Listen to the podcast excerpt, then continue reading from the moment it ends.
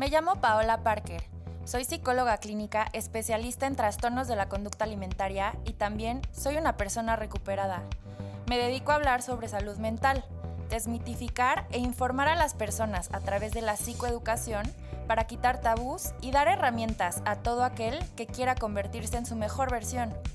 Este espacio lo he creado para ti, para que sepas que no estás solo y la recuperación es posible, no importa qué tan grande sea tu batalla.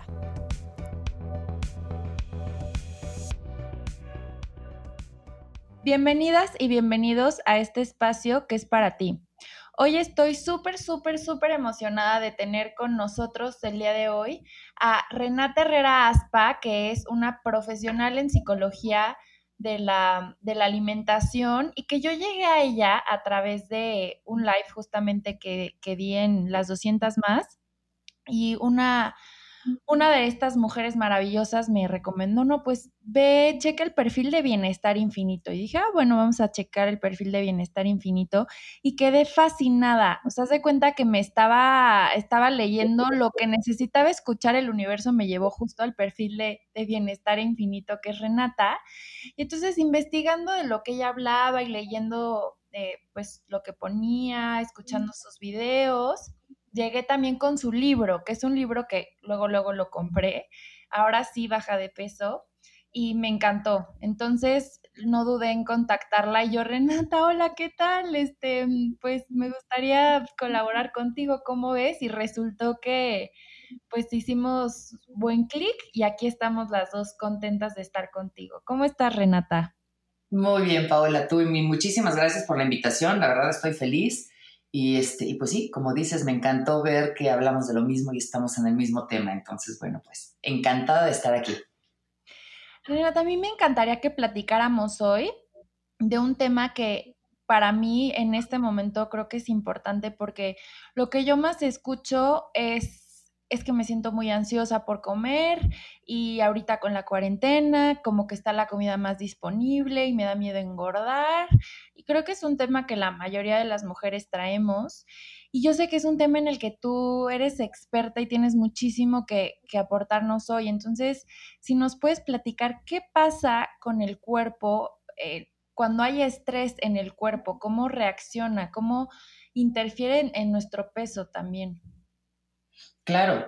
Sí, mira, yo digo, yo de las cosas que más digo es que el estrés es la causa número uno de sobrepeso y obesidad y es impresionante, ya que entendemos esa parte, cómo funciona, es impresionante ver cómo de verdad es el estrés el que nos hace comer. Entonces, digamos que imagínate que tú vas caminando tranquilamente por la selva, no sé qué haces ahí, pero estás caminando en la selva y de repente te encuentras de, frente con un león y, y tiene cara de enfrente de mí está mi desayuno. Entonces, obviamente, en ese momento nuestro cerebro interpreta un riesgo y eso hace que se active todo el programa de luchar o de huir. Esto quiere decir que se activa el sistema nervioso simpático y nuestro cuerpo empieza a fabricar todo lo que, todo lo que son las hormonas del estrés. Esas hormonas tienen muchísimas ventajas, obviamente son las que nos van a meter en este estado de luchar o de huir y son las que van a hacer que salvemos la vida, porque ese programa lo tenemos ya instalado, digamos que en el ADN. Entonces vamos a poder salvar la vida muy bien, pero para eso el cuerpo empieza a hacer varios cambios y entre esos es que administra la energía de forma diferente. Entre las cosas que hace es que contrae las venas de algunos que van a algunos sistemas y órganos y expande las venas que van a otros sistemas y órganos. Entonces, las venas que van a las piernas y a los brazos se expanden para que llegue más oxígeno, llegue más glucosa y entonces ahí tengas toda la energía para luchar o para salir corriendo pero venas que llegan, por ejemplo, al sistema inmunológico o al sistema digestivo, se contraen, porque si un león te quiere atacar, no es momento para estarte peleando con un bichito, eso gasta muchísima energía, o con un virus. Entonces el sistema inmunológico se cierra hasta en un 80%. Y pasa lo mismo con el sistema digestivo. Si un león te quiere atacar, el sistema digestivo se cierra hasta en un 80% porque no es momento para estar digiriendo los chilaquiles de la mañana, ¿estás de acuerdo? Claro. Sí. Y entonces cuando pasa esto, con el sistema digestivo cerrado, se pierde la comunicación que hay entre el sistema, que tiene que haber entre el sistema digestivo y el cerebro cuando comemos. En el sistema digestivo tenemos otra parte del sistema nervioso, que es el sistema nervioso entérico. Eso tiene que estar, ese sistema tiene que estar en comunicación constante con nuestro cerebro. Cuando tú comes, el sistema nervioso entérico le avisa al cerebro literalmente, ya comimos, ya no necesitamos más comida. Pero si tú estás nerviosa y estás con el, con el estrés a todo lo que da, entonces ese sistema está cerrado hasta en un 80% y no le puede mandar la información al cerebro. Porque para nuestro cerebro, estrés es estrés y no reconoce entre un estresor real, como es un león que te quiere comer, o un estresor imaginario, como es el miedo a que tal vez me va, me, me va a dar este virus nuevo y me va a pasar algo. Entonces, para el cerebro es lo mismo, es algo que te está atacando y el cuerpo reacciona siempre de la misma forma, que es entrando en este estado de luchar o de huir y cerrando ciertos sistemas. Y en el momento que se cierran esos sistemas, pues es cuando empezamos, por un lado, a comer de más, por otro lado, también se cierra la corteza prefrontal, que es desde, desde donde tomamos nuestras decisiones inteligentes. Porque este programa de luchar o de huir lo tenemos grabado ya en, en lo que es el cerebro instintivo. Entonces no se necesita que nos pongamos de creativos de, a ver, me subiré al árbol o voy corriendo hacia mi coche. No, o sea, las mejores decisiones se van a tomar de forma instintiva. Entonces la corteza prefrontal se cierra también hasta un 80%. Y en la corteza, desde la corteza prefrontal, es desde donde tomamos nuestras decisiones inteligentes, desde donde decimos, no voy a comer pan, voy a empezar mejor con una ensalada, ya después veré si me como el pan o no. Pero como está cerrado, pues entonces empezamos a tomar muy malas decisiones de muchísimas cosas y de alimentación. Entonces, ¿cómo ven? En ese momento, digamos, como que la conciencia se nubla. Totalmente. No sé si te ha pasado alguna vez, Paula, que tú eres, ahora sí que eres de mi equipo, que también pasaste por muchísimos temas de, alimentación, que había veces que de repente te veías, que dices, bueno, que no sé, ya me pasaba mucho con el pan, que yo decía, no voy a comer pan, y de repente me veía con medio pan en la mano, porque la otra mitad ya me la había comido, pero haz de cuenta que estaba nublada, que no me había dado cuenta de eso. Sí, sí, sí, totalmente. Eso es corteza prefrontal. Ajá. Sí, que cuando haces conciencia dices, ¿en qué momento me acabé la bolsa de papas? Pero de verdad, ¿en qué momento? Y te ves como frente a la, a la cena, ya nada más con la bolsa vacía. Tal cual. y, y, mucha gente que no ha pasado por eso no lo entiende y te dice, no, claro que te diste cuenta. Y dices, la verdad, no. No te das cuenta, porque tienes, tienes la parte pensante, la parte que toma decisiones del cerebro, está cerrada casi en un 80%. Y por otro lado, el cerebro instintivo, que es donde están todos nuestros malos hábitos y los buenos también, pero esa, ese cerebro, esa, digamos que esa, la mente inconsciente es muchísimo más rápido que la mente consciente, mucho más rápida. Entonces, de repente ya te comiste la mitad del pan o la bolsa de papitas.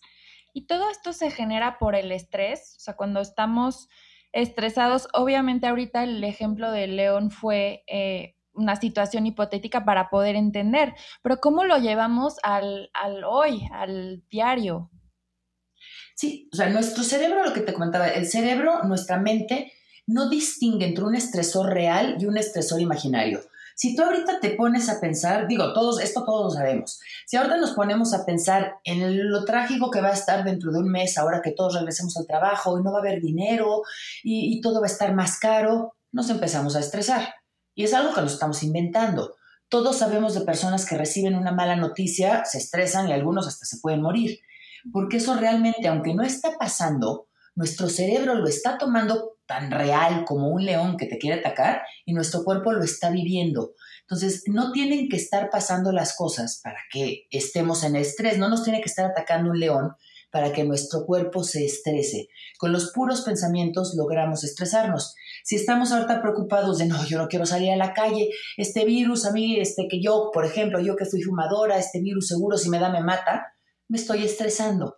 Y lo que estoy haciendo con eso es metiendo a mi cuerpo en ese estado de luchar o de huir, en donde va a cerrar muchísimas cosas, entre eso mi sistema inmunológico, entonces me va a ser mucho más susceptible a que de verdad me pase algo con un virus, y también mi sistema digestivo, mi corteza prefrontal. Y eso va a hacer que esté comiendo como loca, que no esté disfrutando de mi comida, porque disfrutar de la comida es indispensable para que el cerebro reciba la información de que ya comimos. Pero con un sistema digestivo cerrado, pues eso no pasa. Otra de las cosas que se cierra con el estrés es el, el gusto. Entonces, si tú estás estresada, la comida no te sabe, no la puedes disfrutar y el cerebro no registra que ya comimos. También el tacto se cierra, por ejemplo, si, si el león te da un arañazo no lo sientes en el momento, pero si tú estás comiendo, tampoco estás masticando ni registrando que masticaste bien y el cerebro no lo registra.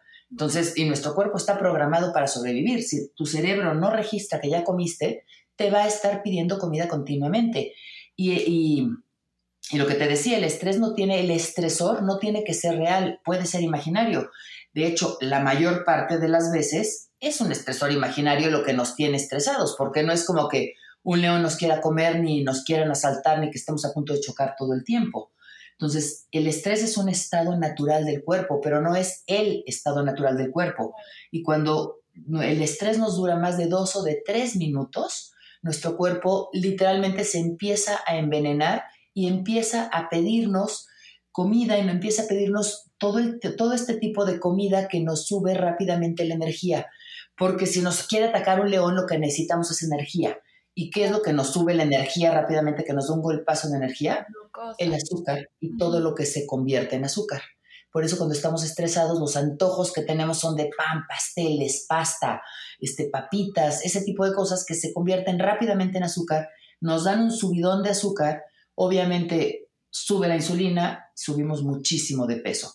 Entonces ahí es donde tenemos que empezar a trabajar con la parte de de nuestras emociones y de nuestros pensamientos para no vivir en este estado de estrés, porque el estrés de verdad engorda, enferma y nos inflama, porque esa química también está inflamando todos los órganos de nuestro cuerpo y bueno, pues la inflamación es el principio de todas las enfermedades. Sí. Y viéndolo así, mira, ahorita se me hace interesante porque la forma en la que yo estudié este efecto de, sobre todo de estos alimentos de alto índice glucémico en el cerebro, va más hacia, bueno, mi formación es en alimentación y estados de ánimo. Entonces, la forma en la que yo lo, lo, aprendí es que estos alimentos, que sobre todo son de harinas refinadas o altos en grasas saturadas, van a generar un efecto en el cerebro porque actúan en los mismos circuitos de recompensa como si fuera alguna droga. Y sí nos va a generar una sensación de bienestar. Entonces aquí empezamos a hacer asociaciones, ¿no? O sea, por ejemplo, me siento estresada, me siento frustrada, entonces me dan como estas ganas de ir a comer voy a la despensa, me como las papitas, me como las galletas, estos alimentos como el pan, que son mis antojos que mi cuerpo me pide. Y entonces en mi cerebro va a actuar en estos circuitos de recompensa que yo voy a sentir mucho placer, pero el efecto es como dura muy poco. O sea, el efecto de bienestar, de placer, dura muy poco y me va a generar estos picos justamente en los que hablas de insulina. Y entonces después me viene un bajón. ¿Y qué pasa cuando me viene un bajón? Como yo ya asocié el me siento mejor cuando como pan, entonces voy a buscar otra vez más pan. Y se va haciendo así como un ciclo de nunca acabar, de estoy estresada, entonces voy a comer, y entonces ya me otra vez me sentí mal, entonces otra vez voy a comer, y así no la llevamos. Efectivamente, y es lo que tú dices. Por un lado está la parte, cerebro, la parte del cerebro. O sea, el cerebro nos lo está pidiendo más y más porque es, es una adicción. O sea, estimula los mismos lugares, como dices tú, estimula las mismas zonas del cerebro que se estimulan con la cocaína. Entonces, cuando yo me como un pastel, digamos, o un helado lleno de azúcar, se estimula esa misma zona del cerebro. Cuando baja el azúcar, el cerebro, el cuerpo, el cerebro me pide más. Y además, como se va haciendo adictivo, cada vez me va a pedir más y más y más, porque yo no voy a tener el mismo efecto con una cucharada de helado que ya después con un litro de helado. O sea, cada vez me va pidiendo más, que ese, ese es el principio de las adicciones. Te haces adicto a la sustancia y cada vez necesitas más y más. Y eso es como dices tú a nivel cerebro, pero a nivel cuerpo también tienes ese círculo, ese círculo vicioso, porque sube la insulina, baja de golpe, eh, baja el azúcar, baja rápidamente, y cuando baja rápidamente, el cuerpo te vuelve a pedir energía, porque se queda sin energía. Entonces te vuelve a pedir energía, lo que más energía te da es el azúcar. Entonces tienes un antojo tremendo y una ansiedad tremenda originada por el cerebro que te lo está pidiendo porque lo necesita, quiere ese subidón, y por otro lado por el cuerpo que también te lo está pidiendo porque necesita ese golpazo de energía porque se, ya, le gustó eso de que le subas mucho la energía, no le gusta que baje, entonces vuelve a pasar. Entonces, esa, esa adicción pasa a nivel físico en el cerebro y también a nivel físico en el cuerpo con el tema de, que, de las hormonas. Somos adictos a las hormonas o nos hacemos adictos a las hormonas que más tenemos. Y si son las hormonas del estrés o, o es la insulina o es cualquier hormona, nuestro cuerpo nos la va a estar pidiendo. Entonces sí está, está tremendo. El tema del azúcar y de todos los alimentos que se convierten en azúcar, que son los que nos hacen comer de más, sí tenemos que romperlo casi de golpe. Y ahorita es un momento excelente para romperlo, porque casi todos tenemos tiempo de meternos a la cocina y de hacer comida rica, sana, comida real, y no dejar los procesados. Este, y no es como que estamos en la oficina con muchísima hambre, no hay nada más que comer, te comes unas donas, ¿no? Claro. Pero a ver, Renata, a mí aquí se me hace como muy difícil dentro de, de lo que, pues de, de lo que trabajamos, de lo que hablamos, se me hace muy difícil como dar el mensaje correcto entre que sí, el azúcar y todo, bueno, en especial las harinas refinadas, eh, producen un efecto en el cuerpo, en el cerebro, de, de inflamación, desregulan las hormonas, o sea, sí hay un efecto real que pues no va enfocado hacia el bienestar, sino al todo lo contrario. Pero también, o sea, híjole, es que para mí es muy difícil como este balance entre no generar tampoco el mensaje o la etiqueta de que es malo o es prohibido, porque eso al final también genera otro tipo de malestar o puede detonar otro tipo de patologías. Entonces, ¿cómo encontramos este balance entre que creo que allí entra mucho la parte de los pensamientos, ¿no? ¿Cómo me estoy acercando a la comida? ¿Desde dónde me estoy relacionando con ella? Claro. Sí, yo, yo como lo pongo mucho es que, hay que, primero, bueno, pues una parte muy importante es darnos cuenta que nuestro cuerpo es la única casa que tenemos realmente para vivir. Entonces hay que amar a nuestro cuerpo profundamente y cuando estás enfrente de la comida decir, a ver, ¿qué es de todo lo que tengo disponible? ¿Qué es lo mejor que le puedo dar a mi cuerpo? No es, no, me voy a alejar de la pasta porque la pasta engorda o la pasta es mala. No, o sea, la comida no es ni buena ni mala, la comida no tiene personalidad. El problema es lo que nosotros hacemos con la comida. El veneno está en la dosis. No pasa nada si te comes un pedazo de pastel o si te comes tu pasta de vez en cuando. No pasa nada. El problema es cuando comemos muchísima pasta o muchísimo pastel. De hecho, no pasaría nada si, este, si, nos reconforta nos reconforta comer azúcar. No pasaría nada si no tuviera los efectos que tiene. Podríamos seguirla comiendo. El problema son los efectos. Entonces tenemos que darnos cuenta de que no hay comida ni buena ni mala, que lo, primero que hay que buscar es darle a nuestro cuerpo lo que necesita, no alejarnos de lo que creemos que es malo, sino más bien acercarnos a lo que sabemos que es bueno. Y decir, bueno, mi cuerpo, ahorita me voy a sentar a comer, hay ensalada, hay carne, hay pastel, hay postre. Ah, perfecto. Entonces voy a empezar con un buen plato de ensalada, después voy a comer un poquito de pescado, le voy a dar a mi cuerpo lo que necesita.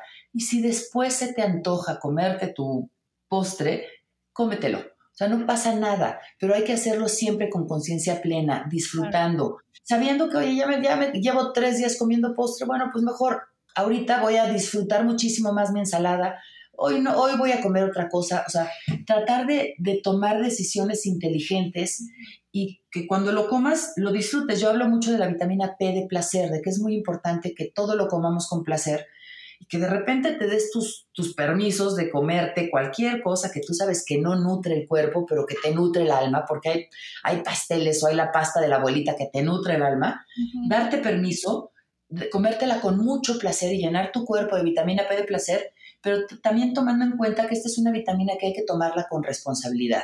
No podemos decir, ah, bueno, pues es que a mí me da muchísimo placer este, comerme un pastel completo. Pues sí, pero hay que ser responsables. Hay que saber qué es lo que pasa con ese pastel completo en nuestro cuerpo y ser responsables y, no, y saber que no es culpa del pastel.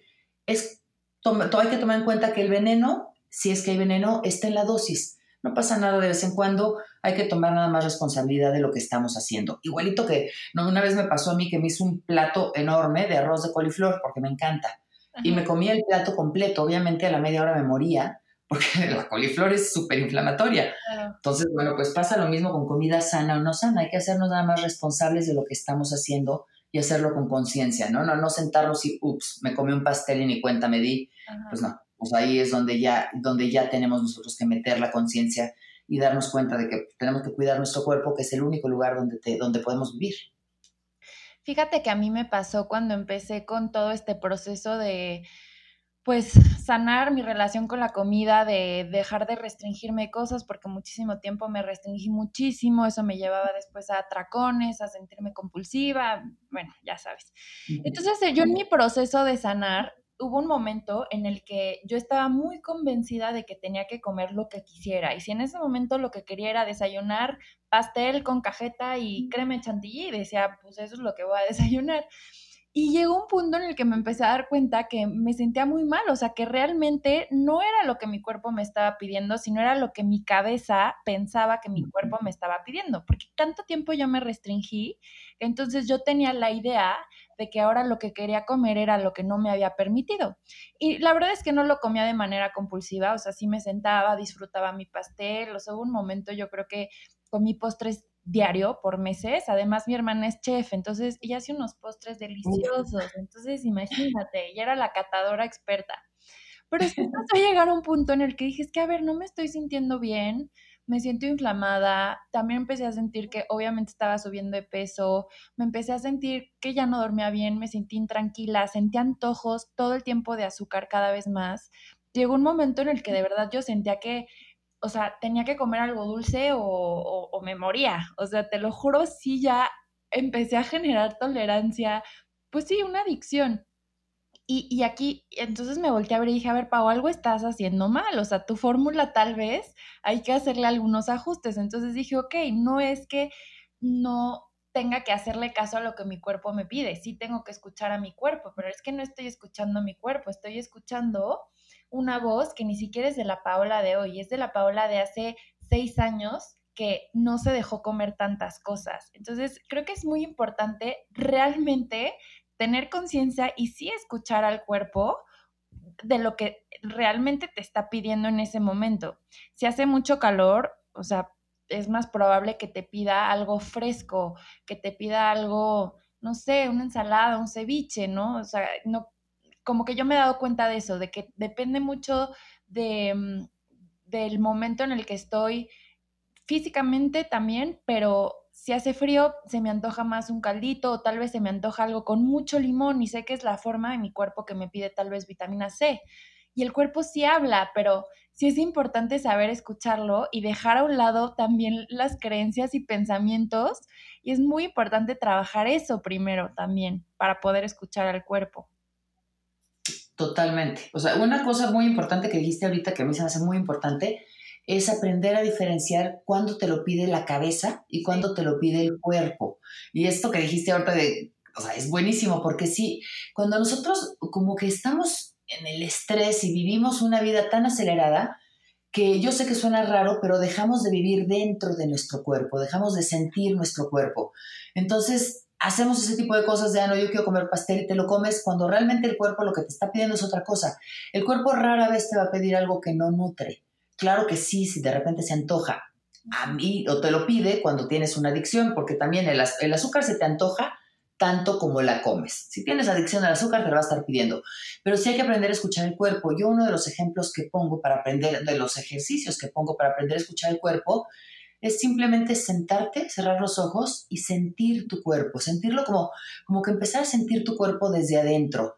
Y así empezamos a, recobrar y a recuperar esa conexión con el cuerpo, porque muchísimas veces la dejamos, la soltamos a propósito y, vivimos fuera de nuestra piel. Estamos realmente viviendo la vida sin hacerle caso al cuerpo, sin voltearnos a ver, este, nos duele tantito el estómago y ya nos metemos una pastilla, en lugar de voltear a ver qué es lo que pasa, qué, me está, qué mensaje me está dando mi cuerpo con este dolor de estómago o con este dolor de garganta, o como dices tú, o sea, con este antojo de, de, limón. muchísimas veces tenemos antojo de limón y ni lo pensamos y te comes otra cosa, en lugar de decir, ah, claro, o sea, es muy probable que lo que me esté pidiendo es vitamina C. Entonces, hay muchas técnicas para empezar a escuchar el cuerpo, pero sí tenemos que hacerlo de forma consciente porque inconscientemente estamos muy acostumbradas a vivir fuera de nuestro cuerpo, lejos de nuestra piel. Entonces sí es un momento de, empezar a, de tenemos que empezar a tomar conciencia si lo queremos estar sanas. Y para mantenerte en tu peso sano, de verdad, la única forma es escuchando a tu cuerpo. Te puedes hacer todas las dietas del mundo, tú lo sabes mejor que nadie, yo también, o sea, podemos hacer todas las dietas del mundo, hacer ejercicio como locas, pero si no aprendemos a escuchar a nuestro cuerpo y a vivir dentro de nuestro cuerpo, honrándolo y respetándolo, no importa cuántas dietas hagas, vas a rebotar, no importa cuándo, cuánto ejercicio hagas, eventualmente lo vas a dejar. Tienes que de verdad hacer, hacer una conexión diferente a través de otro enfoque que es el el vivir en tu casa y respetar tu casa. Y ahí es donde empiezas a tener resultados realmente increíbles y, entonces empiezas a pensar cosas como, pues de verdad me quiero comer ese pastel, o sea, es, es de verdad antojo de mi cuerpo. Y entonces como que dices, bueno, pues sí me lo voy a comer, pero primero le voy a dar lo que necesita. Entonces le das ensalada, le das nutrientes, le das proteína, todo lo que necesita y cuando terminas ya lo que menos se te antoja es el pastel porque el cuerpo nos pide lo que realmente necesita y nuestro cuerpo no está hecho para manejar esos niveles de azúcar, no le interesan y no los quiere. Claro, y creo que ahí tiene mucho, perdón Renata, ¿te, ¿te ibas a decir algo? Sí, sí, no, no, no, no, dime. Que creo que mucho tiene que ver ahí también con condicionamiento, porque digo, desde publicidad, medios de comunicación, también nos hace, nos hacen creer que nos falta algo y que eso algo que nos falta se llena con comida, ¿no? ¿Cuántas veces no hemos visto en las películas que corta con el novio y entonces la amiga llega con helado y lloran, o con el alcohol también, con el alcohol también tenemos este condicionamiento como de que nos llena y, entonces ya no pasa nada porque aquí está la botella y, y, es otra forma de compensar. Entonces creo que sí es muy cierto lo que dices, yo lo he comprobado en carne propia, lo he comprobado con mis pacientes. la única forma de tener un peso sano es escuchando a tu cuerpo. Y creo que parte de, escuchar a tu cuerpo es hacer consciente estas creencias que tienes, de qué manera has sido condicionada. Yo mucho tiempo creí que, que no sé, eh, que el pan era malo y entonces no lo comía porque era malo, pero hoy lo veo, no lo veo como que el pan es malo, más bien digo, bueno, elijo no comerlo porque tal vez para mí, Paola, para mis necesidades es mejor una tortilla de maíz y elijo la tortilla de maíz, ¿no? Pero no es porque me esté prohibiendo el pan. ¿Sí me explico? O sea, como el enfoque, desde dónde lo estás haciendo, le da muchísimo valor y cambia completamente tu experiencia con la comida y con tu cuerpo, contigo misma, que creo que eso es lo más importante. Totalmente, y, es completamente el enfoque, es, exacto lo como tú lo dices. Es sea, tenemos que buscar más acercarnos a lo que nos sana, a lo que nos da salud, en lugar de alejarnos de lo que creemos que nos hace daño. A mí me pasó muchísimo tiempo, yo nunca hice tanto ejercicio en mi vida como después de mis embarazos, nunca. Y hacía ejercicio como loca y, este, y no, no me servía para nada. Nunca bajé de peso porque lo hacía con el enfoque incorrecto. Yo lo hacía para castigar mi cuerpo, porque estaba gorda, porque tenía que quemar la grasa. Y mucho tiempo después, ya cuando descubrí todo esto y logré hacer los cambios que logré hacer, acercándome a la salud y no enfocándome en la enfermedad, digo, a mí me tuvo que dar un cáncer para que yo entendiera eso. Entonces empecé a acercarme a la salud en lugar de huir de lo que me engordaba y seguía haciendo exactamente el mismo ejercicio. Bueno, menos, en cantidad menos y de ahí sí empecé a adelgazar, empecé a marcarme otra vez, cosas así que dices, es el mismo ejercicio, nada más que antes lo hacía por castigo y después lo, empecé a hacer como por premio, para premiar mi cuerpo. Y sí te das cuenta de que hay una diferencia abismal, porque al hacerlo por, como castigo, obviamente mis niveles de estrés eran altísimos. De las cosas que también dejan de pasar cuando estás estresado, es que dejas de formar músculo. O sea, el cuerpo no va a estar gastando energía en formar músculo y en quemar grasa cuando te, te quiera comer un león. Entonces te va a estar pidiendo azúcar como loco y no va a formar músculo. Entonces importa muchísimo lo que tú dices, desde dónde lo estás haciendo. Lo estás haciendo desde un enfoque de miedo al sobrepeso o miedo a la enfermedad o miedo o de más bien acercarte a tu salud, acercarte al estado ideal y acercarte a lo que tu cuerpo te pide. Y yo creo que también es importante entender que todos hemos comido por emociones y lo más probable es que todos lo volvamos a hacer. Entonces, no juzgarnos y no castigarnos, sino nada más cuando pase a hacer conciencia y decir, comí por emociones. Y es normal. O sea, desde que somos bebés nos, nos condicionan a eso. Por un lado, este, cada vez que lloras, que, que te estás incómodo, alguien llega y te da de comer. Entonces, la primera relación que tenemos es, la comida me hace sentir bien. Y por el otro lado está todo lo que tú dices de la publicidad, de que ves este, a la mujer guapa, este, hermosa, comiéndose un pan o comiéndose unas papas. O sea, nunca te ponen a la persona real haciendo cosas reales. Entonces también tenemos esa relación de la comida me hace feliz. Y tienes también la de la, mujer súper triste que va y se come un litro de helado y pues hacemos lo mismo. Entonces estamos muy condicionados por lo que vemos y también estamos condicionados porque la realidad es que nuestro primer sustituto emocional en la vida es la comida. Sustituye nuestras emociones. Está quien después lo llena con el alcohol, pero el de la comida lo tenemos casi todos. Entonces es importante no juzgarnos y nada más tratar de dar un paso hacia atrás y decir, bueno, ¿qué fue lo que disparó esto? ¿Qué fue lo que detonó que yo de repente me comiera un litro de helado? Ah, bueno, pues es esto. Entonces, la siguiente vez que reconozcamos esa emoción, buscar otra cosa que no sea solo la comida. Cuando tú tienes como que te enfocas en tener otros placeres en tu vida, dejas de buscar placer solo a través de la comida o te enfocas en tener otros sustitutos emocionales o empiezas a ponerle atención a tus emociones, entonces dejas de sustituir o de tratar de tapar tus emociones con comida. Cuando nos damos cuenta de que tenemos, este, de que no sé, si a mí yo cada vez que me pongo triste o cada vez que este, no puedo hablar, por ejemplo, con mi hija que está ahorita en Estados Unidos, me da por comer, bueno, pues tengo que reconocer esa emoción que estoy sintiendo y decir, bueno, si no puedo hablar con ella, lo que tengo que hacer es o salir a caminar o ponerme a leer o tomarme un té, pero no comer. Y empezar a reconocer cuáles son los momentos que estamos, en los que estamos comiendo por emociones y permitirnos sentir la emoción no pasa nada con que nos duela, no pasa nada con llorar. Es muy importante sentirla porque en el momento que, le, que la sientes y le permitas a tu cuerpo que la sienta, saca toda la energía, porque las emociones son energía, toda esa energía, digamos que se descarga y la emoción se desinfla y entonces ya no tienes que estarla tapando con comida. Entonces, bueno, pues hay como que varias técnicas que, te, que pueden ayudar a que empezamos, empecemos a sentir las emociones y también está el, no hay que juzgarnos si comemos por emociones, todos lo hemos hecho y todos lo vamos a volver a hacer.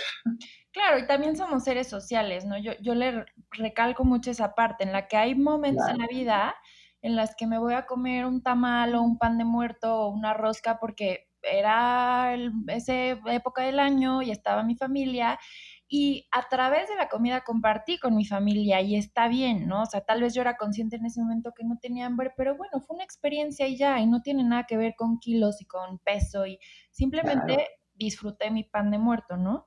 Y, esto que el alma. No sé, la vitamina P. Y esta parte que dices, yo creo que sí es importantísimo sí voltear a ver la emoción, porque si no solo la desplazamos. Entonces, tal vez ya no me voy a la comida, pero me vuelvo codependiente de mi pareja, igual y me engancho el alcohol o del cigarro. Yo hice mucho tiempo eso, yo desplacé mi compulsión por la comida y la llevé a, al alcohol y al cigarro, ¿no? Que realmente no es que, híjole, qué bárbara Paula, cómo tomaba, no, pero, pero sí yo asociaba el, bueno, me echo mi cerveza y me relajo. Y entonces, eh, o mi cigarrito y me relajo. Entonces también el, el yo ahorita que no consumo, digo, el soy abstemia totalmente de alcohol, de cigarro y, y en esta cuarentena también me he topado con muchas cosas, con muchas partes de mí que igual y yo antes las desplazaba a salir, estar con mis amigas y echar relajo. Entonces, creo que sí es muy importante sí ponerle atención a las emociones, porque si no pasa esto, que se desplaza. Y si, nada más me gustaría agregar algo súper rápido que dijiste hace ratito del ejercicio, que yo creo que no es premiar el cuerpo haciendo ejercicio, sino más bien amar al cuerpo, porque cuando lo premiamos, de cierta forma es lo opuesto al castigo. Entonces, como que me hace un poquito de ruido. Yo creo que más bien sería el amor, que es lo opuesto al miedo, que es lo opuesto al estrés, ¿no? Entonces es más bien porque amo mi cuerpo y lo amo muchísimo, voy a salir a correr y voy a agradecer a mis piernas. Yo cuando empecé a correr, empecé corriendo, yo creo que cinco minutos y era como, wow, corrí cinco minutos. O sea, yo en la vida había corrido y cada vez más y cada vez más. Y llegó un punto, digo, lo más que he corrido es medio maratón, que para mí fue un súper logro, pero lo hice desde un lugar súper amoroso, o sea, como sí retando mi cuerpo, pero de verdad después de correr yo entraba como en un estado de meditación increíble, de conexión con mis piernas, con mis brazos, te lo juro que hasta escuchaba mi corazón bombeando, mi respiración, cómo iba entrando, era una conexión con, con, mi, con mi cuerpo total que, que ahí entendí que yo hago ejercicio porque amo mi cuerpo y porque es increíble todo lo que mi cuerpo me permite hacer y no porque ayer comí pan y entonces hoy tengo que quemar calorías. Claro, no, totalmente de acuerdo. Si yo también, yo, yo te admito que yo sí lo hago también a veces como premio, porque a mí esta, esa sensación de las endorfinas, ya sabes, a todo lo que da, a mí me encanta. Entonces a veces sí digo, no, ahora sí me merezco media hora de gimnasio fuera de, fuera de hora. Pero, este, pero estoy de acuerdo contigo que la motivación principal tiene que ser el amor a nuestro cuerpo. Nuestro cuerpo necesita el movimiento, así como necesita la comida y necesita el descanso. Y sí creo que en el momento que empezamos a amar nuestro cuerpo, todo lo demás, y no nada más estoy hablando del cuerpo, sino todo lo demás en tu vida se arregla de una forma impresionante, porque uno no puede dar lo que no tiene. Y si no te amas profundamente, es muy difícil que empieces a amar todo lo que te rodea. Entonces, sí, sí estoy de acuerdo, completamente de acuerdo contigo en que una parte muy importante del ejercicio es agradecer a nuestro cuerpo, que la, lo que dices tú, o sea, tus piernas te mueven, entonces eso ya hace que sean las piernas perfectas, o sea, no hay piernas muy nada ni muy poco nada, o sea, no están, es que están muy gordas, no es cierto, son perfectas, todas las piernas son perfectas, entonces empezar a hacer ese cambio y empezar a ver de verdad nuestra perfección como, como seres humanos y dentro de y nuestras imperfecciones son parte de esa perfección. Entonces se me hace padrísimo, o sea, no sabes lo que estabas diciendo, lo que sentías y ese momento de meditación después de, de, estar en contacto con tu cuerpo se me enchinó la piel de lo bonito. Sí, es que sí, sí te entiendo esta parte que dices de, de, premio. Yo también muchas veces, sobre todo el yoga, el yoga para mí es apapacho, como que digo, hoy me voy a consentir y ya sabes, pongo mi inciencito y pongo musiquita y hago mi sesión. Y te lo juro que para mí es así, pues apapacho. Oye, Renata, y a ver, ya vimos muchas cosas del estrés, de las emociones, cómo esto nos lleva a comer, cómo esto nos lleva a, a, subir de peso, a tener conflicto con nosotras mismas, con nuestro cuerpo y con nuestro peso. Pero ahora me gustaría que platicar como qué herramientas tenemos para, o sea, si entendemos que el estrés nos lleva a todo esto que platicamos, entonces yo diría que una parte de la solución sería pues no llegar al estrés, ¿no? Que parece complicado porque creo que somos adictos al estrés y bueno, es algo de lo que tú has platicado ya eh, y que me hace muchísimo sentido. Entonces, ¿cómo entrenarnos o qué estrategias, o sea, cómo podemos soltar el estrés? Claro. Mira, una, así como estrategia inmediata, es respirar. O sea, cuando tú estás, todos, cuando estamos estresados, empezamos a respirar como, así, de forma entrecortada. Si empezamos a respirar profundamente, lo que se llama respiración diafragmática, permitiendo que el aire llegue hasta abajo del estómago, que eso casi las mujeres no lo hacemos porque siempre estamos metiendo la panza para que no se nos vea la panza. Entonces, no, respirando sin que se mueva el pecho, sino que dejando que el aire llegue hasta abajo. Y al exhalar, que exhales como si quisieras empañar unos lentes, entonces, inhalar en cuatro o en seis, sostener y exhalar como si quisiéramos empañar unos lentes. Con cuatro o seis de esas, de esas respiraciones, es impresionante lo que pasa. El nivel de cortisol baja de forma increíble. Yo esto me tocó, tuve la oportunidad de llegar a, una, a, mi escuela cuando estaban haciendo este ejercicio, este, este, este estudio, perdón, medían en sangre el nivel de cortisol, después hacían 10 respiraciones diafragmáticas, exhalando como si estuvieras empañando unos lentes, porque eso activa el nervio vago, y después se volvía a hacer el análisis de, cortisol en sangre y es impresionante cómo baja. Entonces, de entrada, eso lo que te va a ayudar es a abrir el sistema digestivo, abrir el sistema inmunológico. Entonces, hay que respirar varias veces durante el día también especialmente antes, durante y después de la comida. Y otra de las cosas que a mí es lo que más me ha funcionado y es donde yo soy, yo soy gente de ciencia, o sea, yo trabajé más de 16 años en un laboratorio farmacéutico, entonces a mí me encanta todo esto de los estudios clínicos, de lo que más ha demostrado que te ayuda no solo a bajar el nivel de estrés, sino a aprender a manejar el estrés, a no estresarte por cualquier cosita, digamos, es la meditación especialmente la meditación de conciencia plena, que es muy fácil, todo el mundo la la ha, hecho, yo tengo algunos ejemplos en mi página, entonces, eso es muy fácil porque lo que hace, lo que hace la meditación es que te empieza a hacer más, digamos que te empieza a ser más este, efectivo para manejar el estrés. Ya antes, digo, a mí me pasaba en mi época de, ya sabes, de super ejecutiva que me sentía muy importante, este, había un ruido y volteaba así, ¿qué? ¿Qué pasó? ¿Qué pasó? Sea, ahorita nada, o sea, hay un ruido y no pasa nada. Entonces empezamos a aprender a manejar mucho mejor ese tipo de cosas de estresores y, este, y es a través de la meditación y ese tiene todos los estudios clínicos que te puedas imaginar. Entonces, yo son dos de las cosas que más recomiendo para, para el tema del estrés, porque los estresores no se van a ir. O sea, el problema con el jefe, el problema económico, ahorita el tema del virus, bueno, pues eso no se va a ir. Pero lo que sí podemos es nosotros cambiar el cómo nosotros vamos a vivir ese tipo de situaciones, porque las vamos a vivir de todos modos y las podemos vivir muy estresadas, haciéndonos daño tremendo, o las podemos vivir con el sistema parasimpático, este, el sistema nervioso parasimpático tomando este, control de la situación y, y, vivirlas con toda nuestra corteza prefrontal abierta, tomando las mejores decisiones y con nuestro cuerpo funcionando perfectamente bien. Sí, el mindfulness es una herramienta, bueno, a mí me súper, súper encanta y yo estoy totalmente de acuerdo. Y también creo que es importante, y es algo que no le ponemos mucha atención, para mi forma de ver las cosas, cuidar nuestros sueños, o sea, respetar el, nuestras ocho horas de sueño, hacer higiene de sueño si es necesario, hacer ejercicio también, obviamente, pero desde este lugar amoroso, ¿no? O sea, el ejercicio también es un gran, es medicina para el estrés. Bueno, por lo menos así yo lo, yo lo veo como se ha manifestado en mi vida.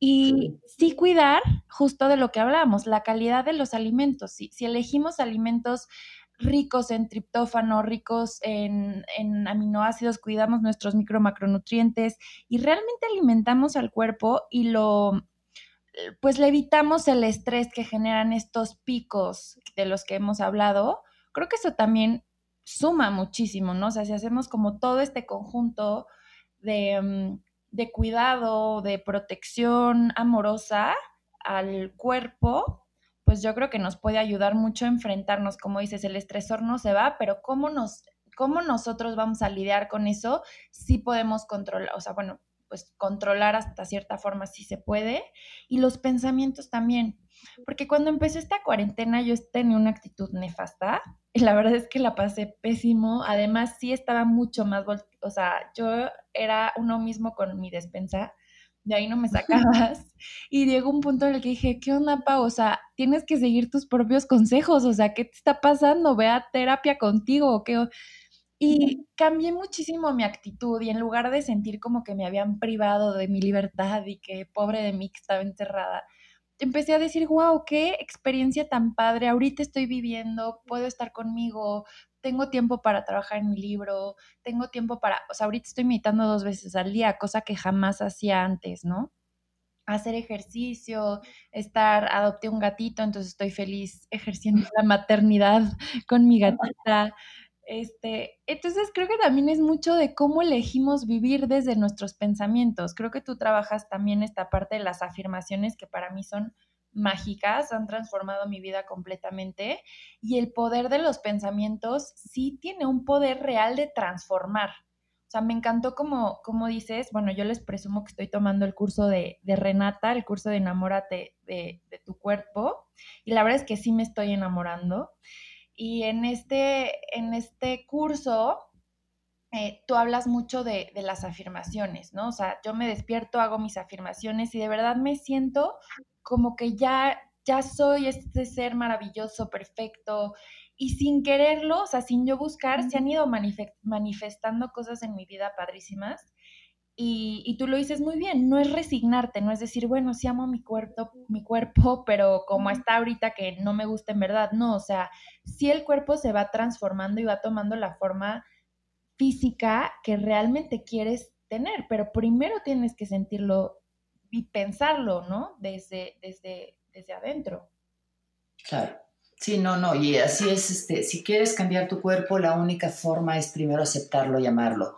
Y solito el cuerpo va a ir llegando, como dices tú, a ese lugar a donde tiene que llegar, porque nuestro cuerpo siempre va a buscar estar en su mejor estado físico para sobrevivir. Y, este, y, todo lo que dices de los pensamientos, bueno, a mí ese tema, ¿qué te puedo decir? Me encanta. Todo eso es, está muy relacionado con la física cuántica, que es uno de los temas que más me gusta, me apasiona, de cómo nosotros creamos nuestra realidad con nuestros pensamientos. Y el tema, eh, la, la, la parte como más básica de cómo creamos la realidad es cómo nuestros pensamientos cambian nuestras hormonas. Entonces, o sea, lo que tú piensas te adelgaza o te ayuda a adelgazar o te ayuda a engordar, te sana o te enferma. Y el tema, qué padre lo que me dices de las afirmaciones. Yo, a mí me encantan las afirmaciones, pero la parte más importante de una afirmación es sentirla. El yo decir, soy poderosa, soy poderosa, soy poderosa. Si no me siento poderosa, no sirve para nada. la tienes que sentir qué es lo que te está pasando a ti. Y me encantó que que lo dijeras, qué padre, porque el lenguaje de la mente son, los pensamientos, pero el lenguaje del cuerpo son las emociones. Nuestro cuerpo se expresa a través de las emociones y una emoción hace que el cuerpo fabrique diferentes hormonas y son esas hormonas las que nos pueden llevar a ese cambio. Entonces es muy importante en el tema de las afirmaciones sentirla, sentirte poderosa, sentirte hermosa y sentirte amada. Y en ese momento empiezan a pasar cosas, como dices tú, empiezan a pasar cosas en tu cuerpo, pero también empiezan a pasar cosas muy importantes en tu mente. Empiezas a tomar muy buenas decisiones porque te amas y es increíble, pero empiezan a pasar cosas en tu vida. Aunque no lo, mucha gente no lo cree, empiezan a suceder milagros, o sea, cosas que nunca te imaginas que dices, ¿cómo es posible que yo estaba haciendo esto y mira que de repente llegaron y me ofrecieron esta otra cosa que viene de la mano completamente de lo que yo he estado buscando? Ese tipo de cosas pasan porque también somos energía y en el momento que tú te empiezas a amar, cambias tu energía, tus átomos empiezan a vibrar a una frecuencia más alta. Cuando tú vibras en frecuencias altas, atraes todo lo que está vibrando en esas frecuencias altas. Entonces, en el momento que tú empiezas a amar, se transforma tu vida por completo. Todo empieza a pasar de una forma diferente y te empiezan a pasar cosas maravillosas. Lo que menos, o sea, de verdad, el, primer efecto secundario lo vas a notar en el cuerpo, pero los efectos secundarios importantes los vas a notar en tu vida, en tu alma, en tu espíritu, en tu estado de ánimo. Y bueno, pues ya me empecé a emocionar en todo lo demás, pero es, es increíble, de verdad el amor nos transforma y el amor que tenemos que empezar a sentir primero es el amor a nosotras mismas. Totalmente, pues yo creo que así un poco fue en este proceso que yo ahorita empecé de, de amarme, de redescubrirme. Yo creo que la verdad así di contigo, para mí sí es una de esas cosas, pues milagros. Estoy súper agradecida de, de, estar aquí contigo hoy, de que estés con, con, con, con, nosotras, con nosotros que nos estás escuchando. Y Renata, pues yo creo que nos podríamos quedar aquí horas y horas platicando. Lamentablemente, pues el tiempo, eh, pues es un factor que no nos permite, eh, pero te agradezco muchísimo el, el pues el haber eh, eh, aceptado, el, el, haber estado conmigo, con nosotras, con nosotros el día de hoy, por permitirme conocer mucho más la forma en la que piensas, conocer mucho más tu trabajo y pues espero que este sea el primero de muchas cosas que podamos hacer juntas, porque yo creo que sí, sí se necesita, necesitamos, creo que tenemos, yo lo siento así, como la responsabilidad de compartir esta manera de vivir tan maravillosa y, expresarle a las personas que sí se puede amarte muchísimo y tener una relación sana con tu cuerpo y, vivir, porque vivir es maravilloso. Estoy de acuerdo y muchísimas gracias a ti de verdad, Paola, por la invitación. Este, voy a subir este, este podcast también, si se puede subirlo a mi podcast. Y te agradezco muchísimo la invitación. Por supuesto, vamos a estar haciendo muchísimas cosas juntas. Yo cuando leí tu correo me emocioné y dije, ay, pensamos igual. Hago la versión mucho más chiquita, pues una bebé, pero estamos en lo mismo y me encantó. Entonces creo que podemos hacer muchísimas cosas. Te felicito. Hoy varios este, episodios de tu podcast y bueno, me emocionaba más con el siguiente, con uno que con el otro. Entonces, muchísimas felicidades y muchísimas gracias por la invitación. Muchas gracias a ti. Em, pues muchas gracias a ustedes, a ti que nos estás escuchando. Muchas gracias a Radio 11, gracias a Local Agencia y gracias a ti que me estás escuchando. Acuérdate de seguirme en mi Instagram, me encuentras como arroba psicoparker, de darle, darle follow al podcast. Y Renata, si nos compartes tus redes sociales para que te puedan encontrar los que, las personas que nos están escuchando. Claro, estamos en Facebook, Instagram, YouTube como Bienestar Infinito. Ahí nos pueden encontrar, nos reconocen por el infinito dorado también en la página www.bienestarinfinito.com y mi correo es renata.bienestarinfinito.com. Yo les recomiendo el libro de, Renata, ya lo leí, me encantó, tiene varias actividades eh, que yo creo que pocos libros tienen, algunas meditaciones, es un libro muy completo, te da información, pues digamos, teórica que te explica eh, y también después te pone actividades. Entonces creo que es como un libro teórico práctico muy completo. Eh, me encantó y se los recomiendo. Y también su curso, Enamórate de tu cuerpo. Bueno, yo estoy haciendo yo aquí promoción, pero es que estoy fascinada yo con todo lo que hace Renata. Entonces, pues lo tengo que compartir. Qué bella, muchísimas gracias. Y bueno, pues aquí seguimos para lo que tú necesites, Paula, ya sabes. Muchas gracias por escucharnos y nos vemos el próximo jueves en un episodio más. ¿Te identificas? Yo te acompaño.